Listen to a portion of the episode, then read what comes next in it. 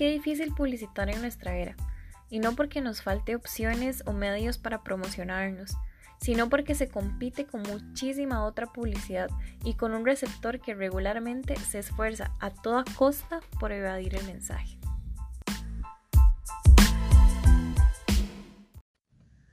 Para que un mensaje llegue y sea efectiva la promoción, es necesario contar con un plan lógico de administración de la publicidad, un buen diseño y seleccionar cuidadosamente los medios. Personalmente considero que entender al público y cómo llegar a él es fundamental. Por ejemplo, una publicidad que no entiendo son los anuncios en Facebook, y no a la publicidad donde te aparece una publicación en el muro, sino a la interrupción de videos para incluir un anuncio. Cuando uno está en Facebook, regularmente está buscando entretenimiento, y si me interrumpen un video que estoy viendo por 20 segundos de una publicidad que no me interesa, puedo llegar a sentir repudio acerca de lo que se está publicitando. Hubo una época en la universidad que en una hora de Facebook podía llegar a ver 25 anuncios de Ulacid. Y yo amo la universidad y me encanta estar ahí. Sin embargo, ya me caía mal ver tantas cosas referentes a la U. Aparte que no era necesario porque yo ya estaba estudiando ahí, yo iba a sacar mi carrera ahí. Al igual que pasa con muchísimas aplicaciones o con otros productos, he conocido personas que prefieren desinstalar una aplicación o bien dejar de consumir un producto porque le llegaron a generar un repudio a verla en todas partes y que te interrumpan en cada momento para meterte esa información. Y creo que esto cae por las empresas que deciden hacer la publicidad en sus propias manos y piensan que no es necesario contratar a una buena agencia, por ejemplo.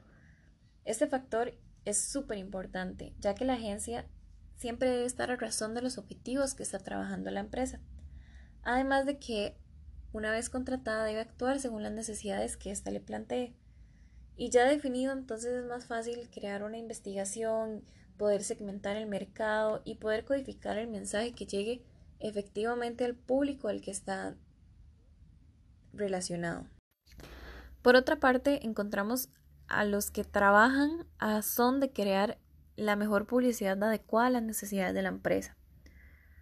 Por ejemplo, podemos identificar al ejecutivo de cuentas, este normalmente participa en el desarrollo de los planes de comunicación y se asegura de que cada actividad promocional produzca sus resultados.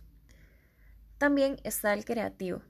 Considero que es mi favorito, que es el que escucha cada idea e intenta y logra plasmarla en todas las cualidades y todas las solicitudes en un anuncio.